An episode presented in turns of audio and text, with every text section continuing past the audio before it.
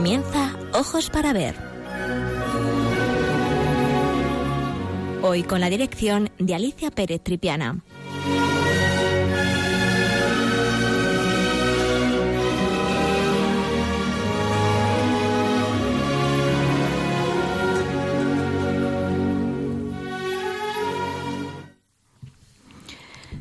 Buenos días, eh, queridos amigos de Radio María. De nuevo con todos ustedes para hablar de arte. Para el programa de hoy he elegido un tema muy especial que trata sobre las imágenes utilizadas por los cristianos en los primeros siglos. Estudiaremos su importancia desde varios puntos de vista, su función didáctica, su función decorativa y su función doctrinal y catequética. Vamos a hablar de el denominado estilo paleocristiano, un estilo que se desarrolló entre los siglos II y VI. En un principio se trató de un arte eminentemente funerario, cuyas mejores realizaciones se encuentran en los sarcófagos y las catacumbas. Las primeras comunidades cristianas tuvieron que ir creando un arte que sirviera a la nueva religión, pero que no fuera tan extraño como para que los fieles no lo entendieran. Lógicamente, las fuentes de las que bebieron fueron las del arte del Imperio Romano, bajo cuyo gobierno estaban los cristianos, pero también tomaron elementos del arte oriental, cuya espiritualidad se ajustaba más a la de su religión que la de los romanos.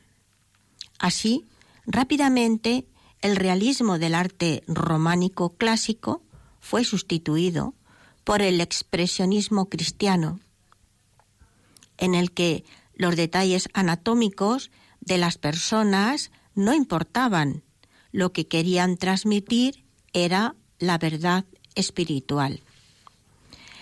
También hay que tener en cuenta que las primeras comunidades eran muy pobres y no podían pagar artistas de gran calidad y que tampoco eran muy cultas, por lo que el mensaje tenía que ser claro y sencillo.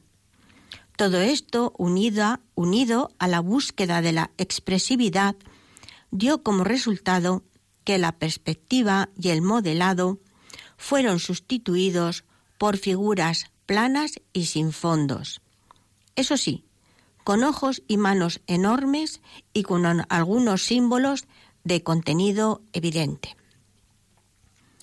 Respecto al ritual funerario de estos primeros cristianos, era muy sencillo, pero requería un lugar de enterramiento y un espacio para las exequias.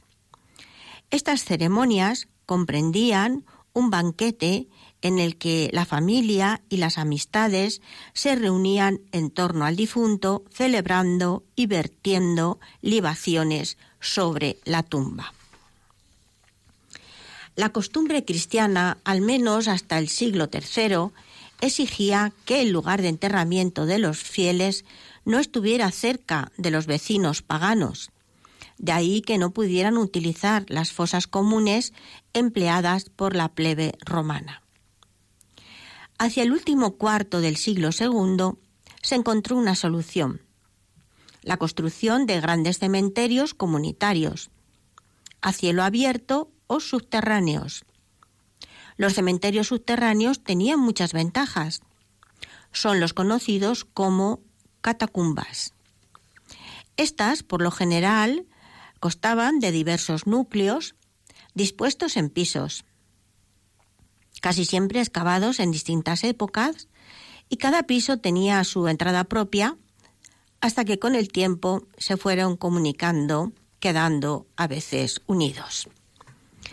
En el trazado, las catacumbas, eh, en el trazado de las catacumbas se distinguen varias partes. Una parte laberíntica de galerías denominadas criptas, de una altura de cerca de dos eh, metros y una anchura aproximadamente de 80 o 90 centímetros, las cuales a veces se ensanchaban formando una especie de cámaras poligonales llamadas cubículos, que son generalmente de planta cuadrada, y estaban cubiertas con bóveda semiesférica, de arista o de cañón. Allí era donde se enterraban generalmente los cristianos muertos por martirio o personas importantes. Es frecuente encontrar estos cubículos decorados con pinturas, murales, a la técnica del fresco. Y las fosas de enterramiento excavadas en las paredes de estos eh, lugares, de las catacumbas, podían ser de dos tipos. Unas rectangulares, denominadas loculi o loculum, y otras semicirculares llamadas arcosolios. Después veremos el significado de estas palabras. Al principio, las paredes no tenían ningún tipo de ornamentación. Solo tomaron como práctica el fijar en los muros monedas y camafeos y de este modo señalar la fecha. Esta costumbre ha facilitado mucho el estudio y la datación a los arqueólogos. Algunas monedas llevan la efigie de Domiciano el emperador, incluso de emperadores más antiguos como Vespasiano o Nerón. Solo más tarde y durante los periodos de calma se fueron llenando las paredes de pinturas. La decoración se concentraba, como hemos dicho, en los cubículos y la técnica utilizada era la pintura al fresco. Con una ejecución muy rudimentaria. Sin embargo, su iconografía evolucionó a lo largo del tiempo. Al principio, con una fuerte influencia del helenismo, temas del mundo animal o vegetal con significado místico. La paloma significaba el alma, el pavo real la eternidad, la vid o la espiga significaban temas eucarísticos y también el pez, palabra que en griego contiene las iniciales del Salvador. Jesús Cristo, Hijo de Dios Salvador. Más tarde, en el siglo III, surgen temas tanto del Antiguo como del Nuevo Testamento. Entre estos últimos se encuentra la imagen de Jesús y de la Virgen. Así Jesucristo es representado como buen pastor. Lo vemos, eh, por ejemplo, en la catacumba de San Calisto y también en la catacumba de Priscila, donde aparece como maestro al estilo de los filósofos grecorromanos. Y también la figura de María, la Virgen, es representada como Madre de Dios, con el niño sentado en su regazo, como después imitará el arte bizantino, con su Teotocos, modelo iconográfico que trascenderá al estilo románico. Las catacumbas arquetípicas nos las encontramos en Roma. Fueron construidas a las afueras de la ciudad y generalmente en terrenos de un rico patricio convertido al cristianismo. De ahí los nombres de algunas de ellas. La catacumba de Domitila, la de Máximo, la de Priscila. Decíamos que a partir de fundamentalmente el siglo IV aparecen unos repertorios muy eh, en donde los temas son tomados directamente del Antiguo Testamento, como el sacrificio de Isaac, Daniel entre los leones, Jonás y la ballera, todos ellos prefiguraciones de la figura de Jesucristo. A su lado se fueron incorporando escenas del Nuevo Testamento, como la adoración de los Reyes Magos, el bautismo de Cristo y bastantes milagros. El arte de las catacumbas, lejos de rechazar el contenido de los relatos bíblicos, cuya historicidad era rigurosamente mantenida, los maestros del pensamiento cristiano se las apropiaron viendo en ellos tipos y figuras anunciadoras de los acontecimientos y personajes del Nuevo Testamento. Por ejemplo, Abraham, sacrificando a su hijo Isaac, era una figura típica de Dios sacrificando a su hijo por la salvación de todos los hombres. Noé, salvándose con su familia en el arca, hacía pensar en Cristo triunfante de la muerte y salvando a su iglesia. O Jonás, vomitado por la ballena después de tres días, tenía pleno sentido si se pensaba en Jesús resucitado al tercer día. En cuanto eh, precisamente a la figura de Jesús como fuente de temática artística, el arte de las catacumbas revelan su preferencia por representar sus milagros, como ya hemos comentado, por ejemplo, la curación del ciego de nacimiento, la resurrección de Lázaro, pero mm, más, que, eh, más que interesarnos el propio estilo pictórico, que desde luego era un estilo expresivo y lineal, es eh, lo que más nos interesa, es el sentido que aquella primitiva cristiandad, no olvidemos, asediada por un mundo hostil, quiso dar a sus primeras manifestaciones artísticas que tenían un Salvador motivo por el cual las primeras figuras no son pues representaciones que tengan relación con problemas, problemas de la cristología, sino que abordaban el tema de la personalidad de Cristo bajo su misión, respecto a su misión, pues para aquellos cristianos Jesús era el Salvador ante todo.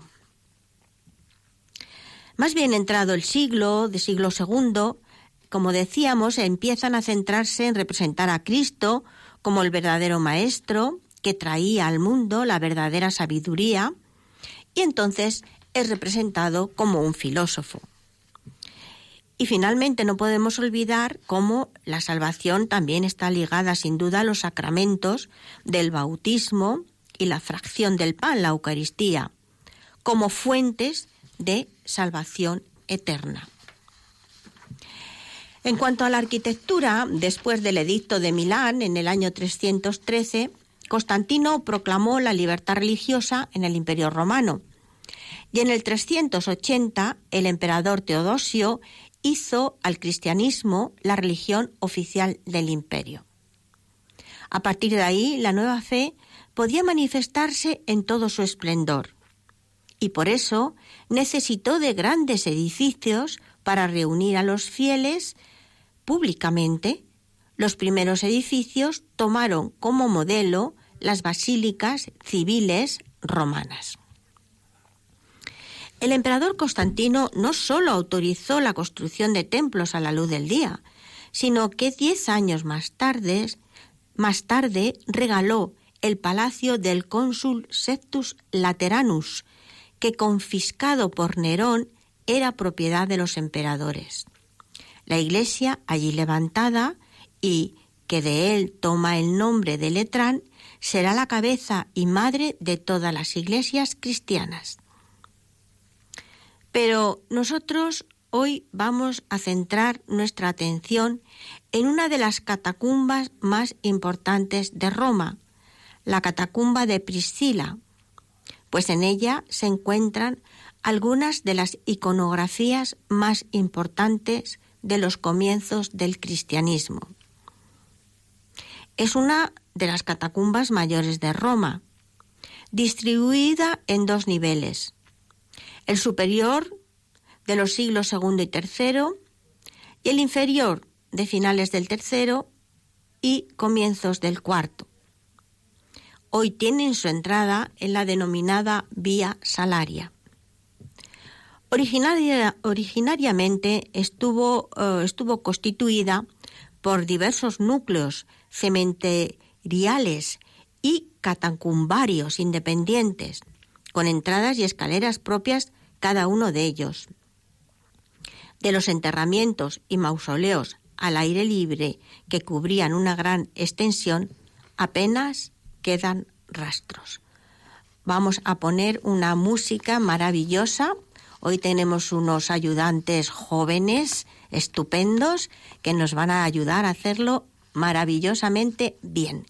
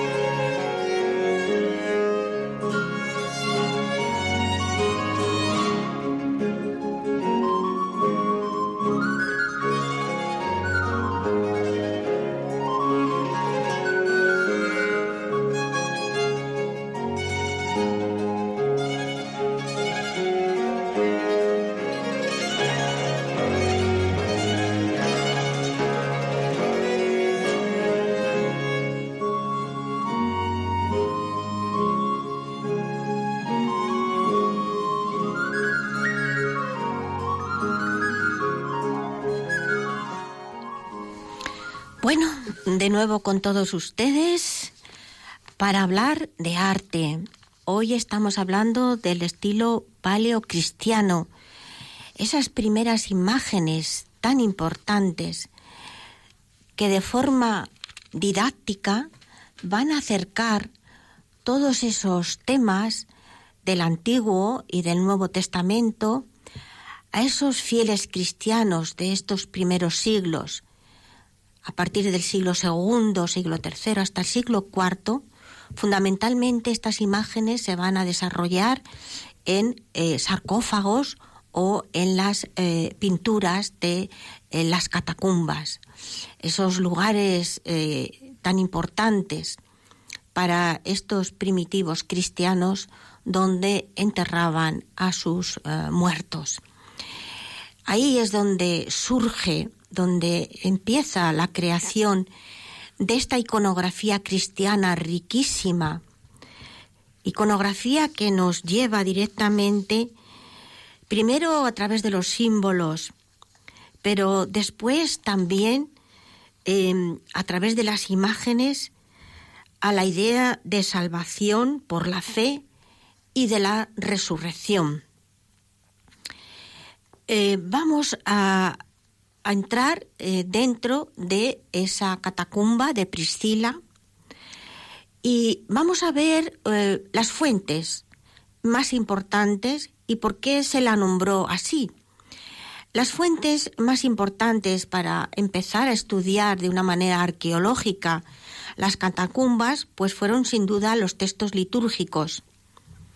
En este caso, la Depositio Episcoporum o la Depositio Martyrum y así como eh, inscripciones sepulcrales dirigidas a una cierta Priscila, ilustrísima señora, junto al nombre de M. Acilius, hombre ilustre, que nos confirma que esta catacumba se acogía en los enterramientos de personas distinguidas como este Acilius, que pertenecía al rango senatorial, en concreto a miembros de la familia de los Acilios, descendiente a Acilio Glabrión, a los que sin duda perteneció el terreno.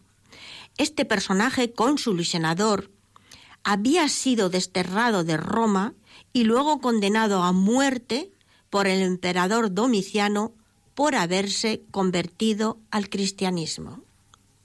Fíjense ustedes, estamos hablando del siglo II y hoy en día los eh, cristianos siguen siendo martirizados. ¿eh? Es increíble que después de tantos siglos pues eh, sigamos teniendo todos estos terribles problemas. Bien, la catacumba se articula en dos niveles. El superior es el más antiguo e interesante. En él se encuentra el denominado cubículo de la Velatio. Pero también encontramos otros cubículos. ¿eh? Recuerden que decíamos que un cubículo es ese lugar eh, que, en el que se produce un ensanchamiento de esas galerías subterráneas y que era como una cámara sepulcral, como una habitación familiar, porque recuerden que también ahí se hacían libaciones y se reunía la familia para estar, acompañar al, difunto.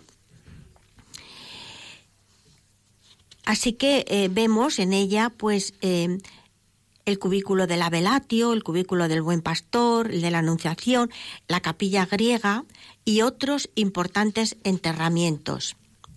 Pero antes de comenzar a hablar de alguno de estos cubículum, de alguna de estas capillas griegas, vamos a ver un poquito cómo era la técnica. La técnica de las catacumbas estaba hecha con la técnica de pintura al fresco, siguiendo las características de las tumbas etruscas que se vienen considerando como una repetición de los modelos griegos. Muchas de estas pinturas etruscas estaban hechas sobre el tufo, que era un material del, que era el material del subsuelo de Roma, una roca mm, volcánica bastante porosa, que era muy fácil de excavar y que sin embargo tenía una gran resistencia. A, esta, a este material se le revestía de una capilla, de una capa de arcilla, más bien delgada, mezclada con paja, y sobre la arcilla se daba una lechada de cal, que constituía el fondo sobre el que se aplicaba la pintura, al mismo tiempo que hacía a veces de aglutinante. La técnica del fresco varió enormemente con el tiempo. En el arte cristiano y en la Alta Edad Media se redujeron en número y espesor las capas preparatorias de la época romana. Se solía pintar con rapidez, las líneas de unión de las zonas del fresco seguían la dirección horizontal de los andamios. Recuerden que fresco hace alusión de que el lucido tenía que estar fresco para que los pigmentos entraran dentro de la pared eh, y se mezclaran con los aglutinantes y quedarán de una manera, fíjense, tan, tan, tan importante fijados en la pared que después de tantos siglos seguimos eh, poder eh, contemplarlos. Una vez que ya se había preparado eh, esta, este lucido, pues empezaban a aplicar los colores. Generalmente las figuras o, las frutas, los objetos que se iban a pintar se marcaban con ocre rojo. Y después se aplicaban los, los colores generales, terminando eh, para terminar definiendo las sombras con algunas pequeñas luces y detalles, a veces colores diluidos en cal, y terminándolos con cuando ya estaba eh, seco el lucido, con unas pinceladas eh, secas para hacer que los brillos salieran más hacia el, hacia el espectador, hacia el que estuviera mirándolo.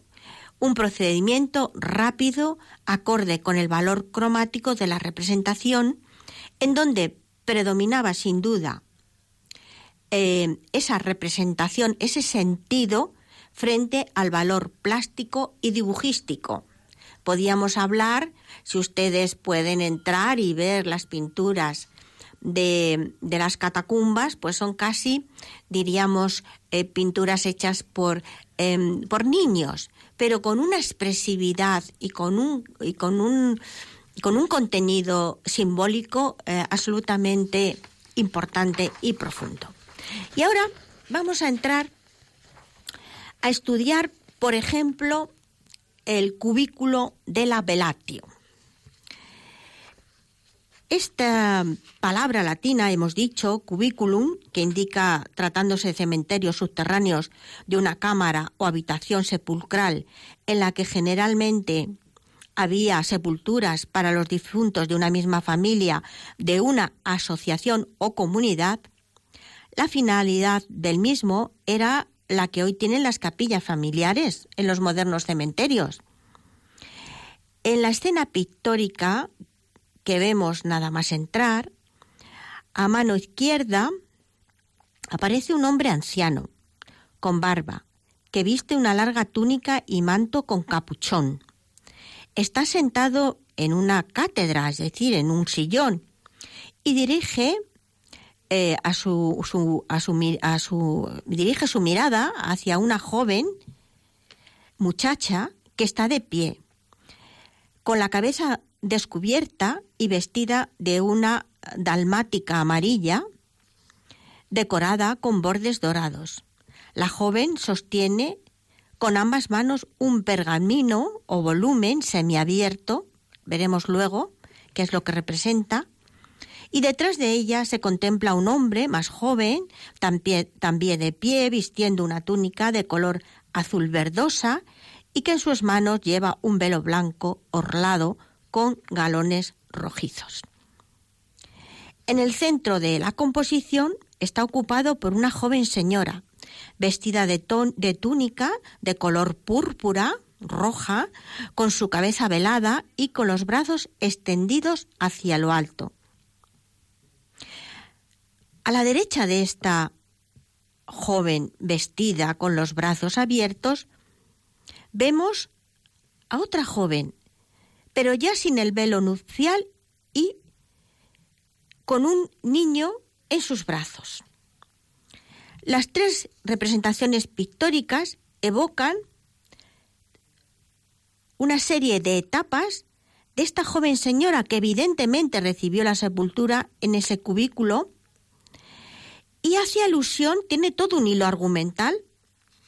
En la zona izquierda que hemos hablado, hace alusión a su matrimonio. Está claro que el personaje que está sentado en una cátedra sería el obispo que bendijo sus bodas. Era conveniente en la época que el esposo y la esposa celebraran sus nuncias con la autoridad del obispo para que su matrimonio se hiciera según las leyes del Señor. El velo que el joven lleva en su mano es el flameum o velo con el que la esposa durante la celebración de la boda se cubría la cabeza. Este velo ha sido el que ha dado el nombre a la escena. Recordar el, el, el culículo, el cubículo de la velatio. En algunos lugares, como en España, se llama misa de velaciones al anuncial.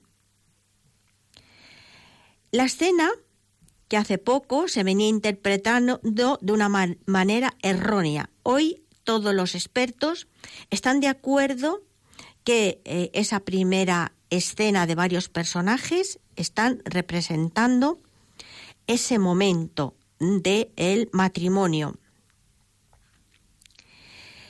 La figura del lado de, derecho, en la que vemos a la misma joven, con un niño en los brazos, eh, nos muestra que esa joven madre llegó, que esa joven eh, que se había casado llegó a ser madre.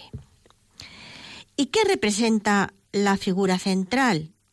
Vestida de púrpura con el velo en la cabeza? Pues no es otra que esa misma joven madre en el momento de la glorificación de su alma.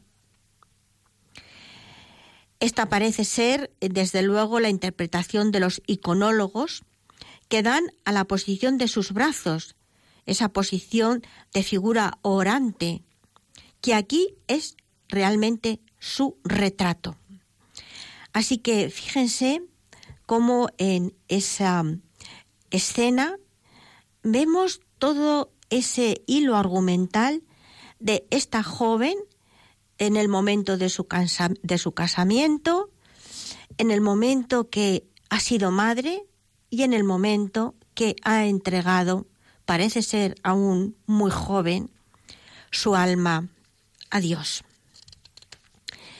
En ese mismo cubículo, mirando a la Velatio, podemos ver otras escenas. Escenas como, por ejemplo, del el libro de Daniel, los tres jóvenes hebreos en el horno de Babilonia, el sacrificio de Abraham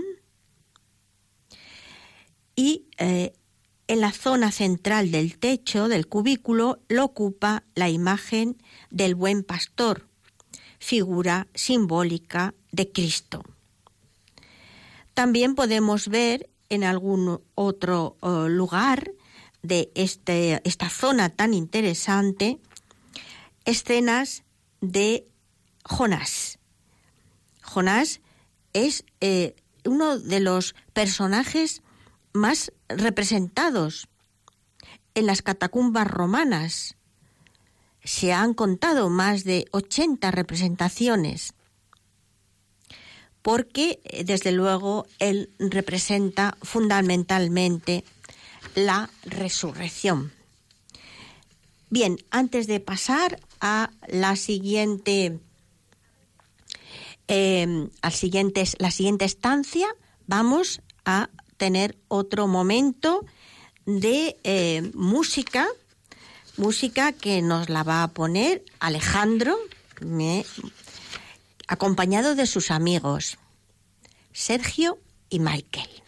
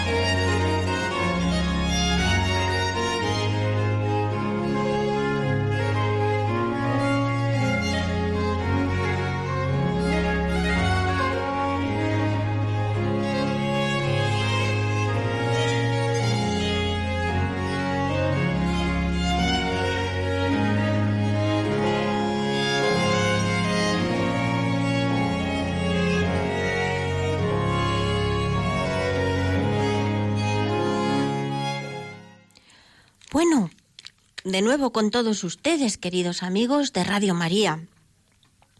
Estamos en el programa Ojos para Ver y eh, hoy hemos elegido un tema realmente apasionante, que es eh, el tema de las imágenes, de las primeras imágenes de la historia del cristianismo. Imágenes que van a ser absolutamente importantes y fundamentales, no solamente por esa parte decorativa, sino tenían una función didáctica, una función realmente extraordinaria. De aquellas personas que entraban en aquellas catacumbas, pues, para entregar a los cuerpos de sus seres queridos, y se encontraban con estos mensajes simbólicos de, de fe, de salvación y de resurrección. Estos mensajes eh, que venían y que se basaban en Antiguo Testamento, pero que se veían asentados firmemente por la imagen de Jesús, de Jesucristo, de su historicidad en el Nuevo Testamento, esas prefiguraciones tan interesantes. Así como Abraham había sacrificado a su hijo Isaac, así Dios Padre había entregado a su hijo, el amado, para la salvación de todos nosotros. Jonás, que es la prefiguración de esos, tres días que pasa dentro del vientre de la ballena, que eh, después eh, vomita eh, sobre la playa, en un claro paralelismo en esa idea de resurrección después de los tres días de Jesús en el sepulcro. A veces nos resulta un poco difícil entender estos paralelismos. También en los primeros tiempos del cristianismo hubo discusiones, pero creo que se valoró sobre todo esa función didáctica, catequética, podríamos decir, de las imágenes, del poder de las imágenes para eh, un mayor eh, conocimiento, ¿verdad?, de los textos sagrados.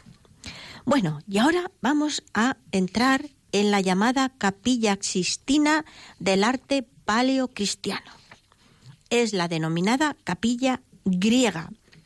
Capilla griega porque hay una serie de inscripciones en griego en la parte alta del ábside lateral derecho, cuya traducción es Oprimo, que es el, el nombre del personaje, a su dulcísimo primo y condiscípulo Paladio de buena memoria. Es un epitafio lo que diríamos hoy, ¿no? Un recuerdo. Y la segunda inscripción, en griego también, de nuevo el mismo personaje, se la dedica a su dulcísima esposa nestoriana de buena memoria. Las escenas pictóricas eh, de esta capilla eh, las dividimos en dos espacios, pues esta cámara sepulcral en forma de capilla con un ábside en el fondo, está dividida en dos espacios por un arco y dos amplios y grandes arcosolios, absidiados a ambos lados. Creo que ha llegado el momento de decirle lo que son los arcosolios.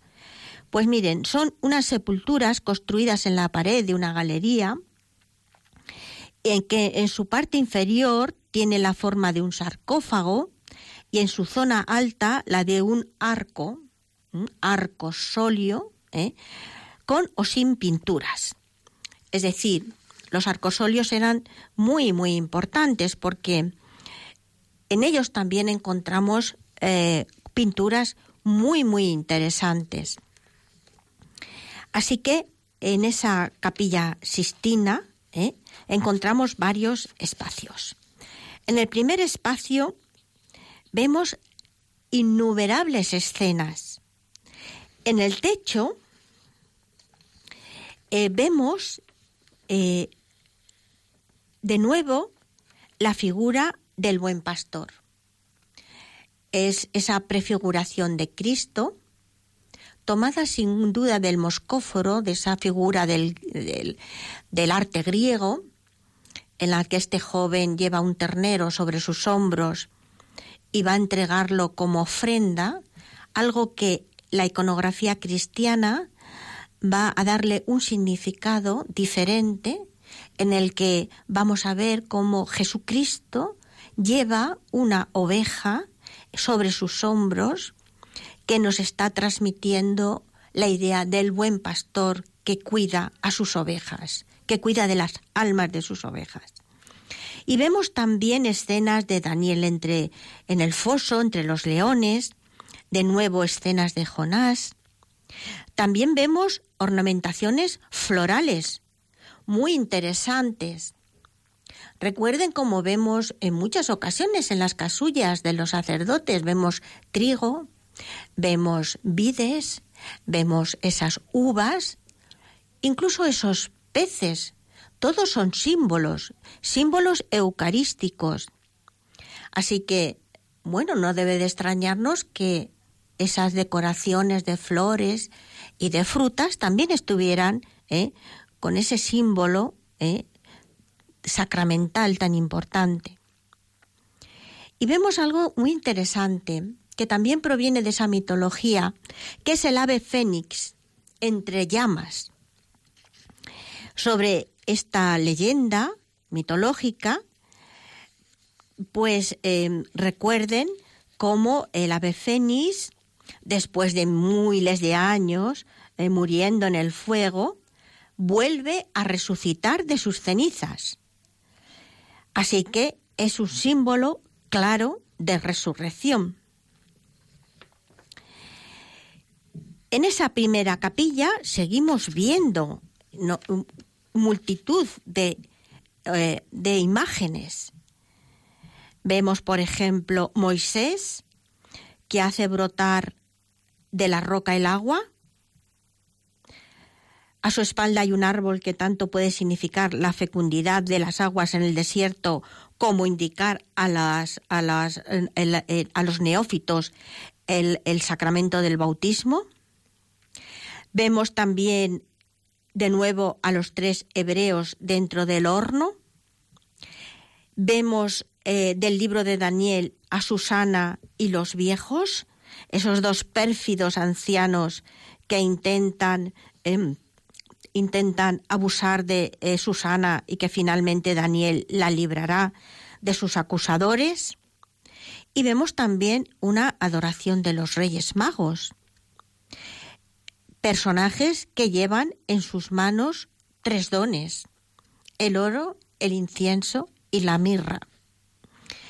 En el segundo espacio de la capilla vemos la bóveda decorada por la vid, cuyos sarmientos estilizados arrancan de los cuatro ángulos irregulares y cubrían en su totalidad con sus volutas toda la superficie, dejando solamente en el centro un círculo que hoy desconocemos.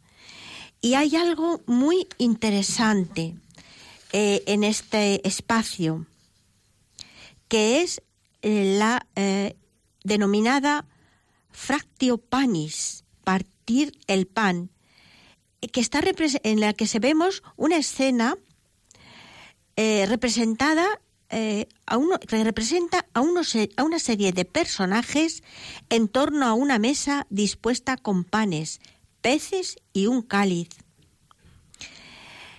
Estos em, personajes, naturalmente, hacen alusión, tal vez, así eh, lo interpretó el descubridor de la pintura de esta escena, a una prefiguración eucarística, porque los alimentos que vemos son fundamentalmente el pan, el vino y los peces. También eh, vemos eh, el sacrificio de nuevo de Isaac, la resurrección de Lázaro y de nuevo Noé en el arca. Todos estos temas iconográficos de los que ya hemos hablado de su significado. Eh, yo creo que es el momento de dar el teléfono, por si ustedes quieren aportar algo, saben que me encanta que me llamen y que me hablen de qué les ha parecido el programa, si les ha parecido interesante, si alguien ha visitado, porque curiosamente vamos a Roma y casi nadie va a las catacumbas. Desde luego yo se lo aconsejo, porque es eh, uno de los lugares que realmente eh, nos remite a es el mundo del cristianismo primitivo lugares especiales, lugares que nos comunican mm, paz, ¿eh? absolutamente paz. Em, hoy en día, pues naturalmente todos los restos han sido trasladados, ah, pero mm, vemos ese esfuerzo de estos eh, cristianos por eh, honrar a sus, a sus muertos. Y em, Bien, mientras esperamos sus llamadas, voy a hablarle de otro lugar denominado el em, arenario. El arenario. El arenario era un lugar de amplias galerías subterráneas, pero que originalmente se utilizaron para extraer arena. una serie de galerías muy largas, también con bóvedas amplias, y además de algunos cubículos, las paredes también estaban llenas de esos lóculos. Y hay uno decorado, de nuevo, con un fresco del buen pastor. ¿eh? El buen pastor va a ser una de las representaciones que se van a reproducir en más ocasiones. Pero aquí encontramos algo fundamental para la iconografía de la Virgen. En ella, en esa representación, vemos a la Virgen que aparece vestida con una túnica de manga corta y lleva un velo. En sus manos sostiene, eh, entre sus brazos, sostiene al niño Jesús. Está sentada en un asiento muy sencillo, sin respaldo. Y delante, enfrente de ella, vemos a un personaje. Este personaje ha, eh, surgido, eh, ha provocado bastantes discusiones entre los grandes especialistas, pero la explicación más aceptada es la que lo identifica con el profeta Balaam, dado que este personaje apunta a una estrella que está pintada entre la Virgen y el profeta.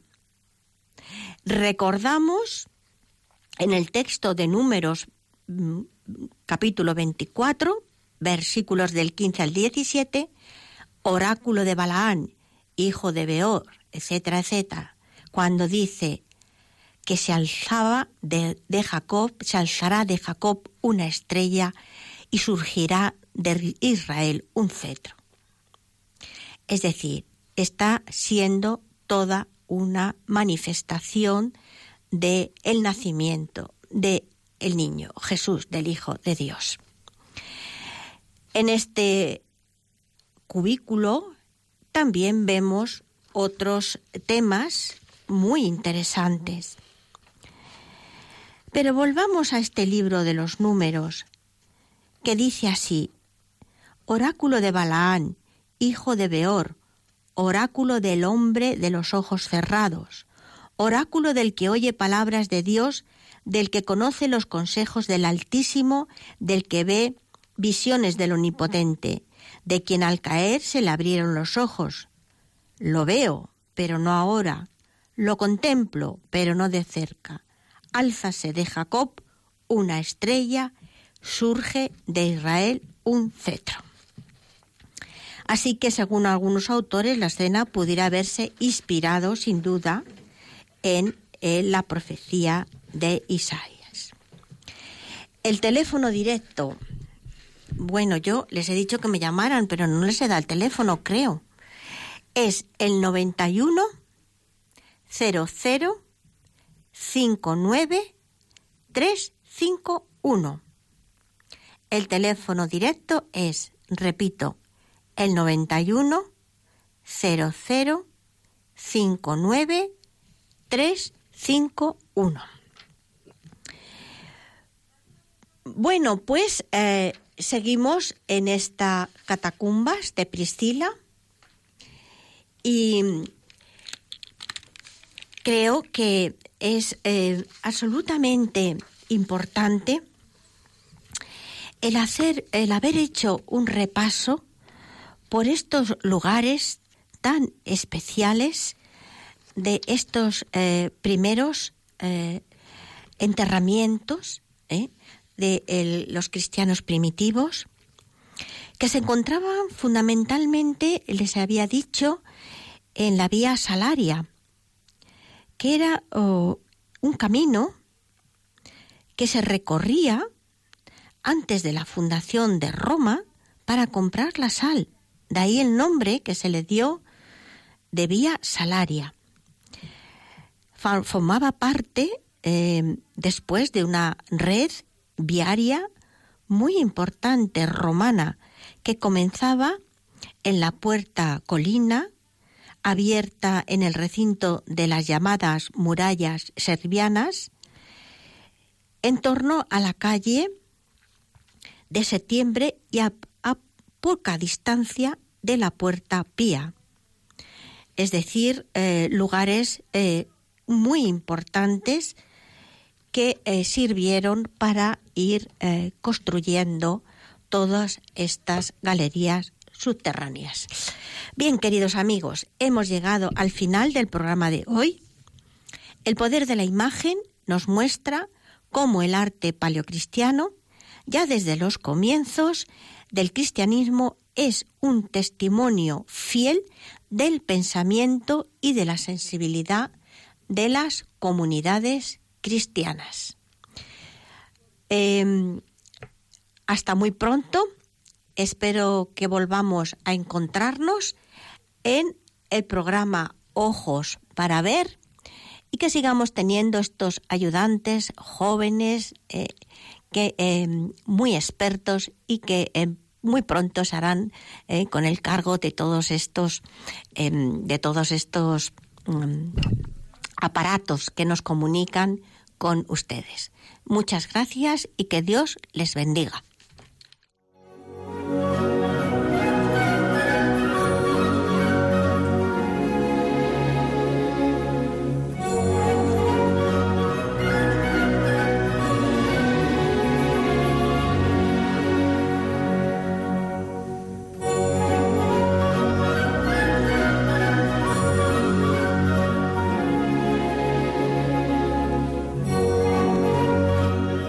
Escuchado en Radio María Ojos para Ver. Con la dirección hoy de Alicia Pérez Tripiana.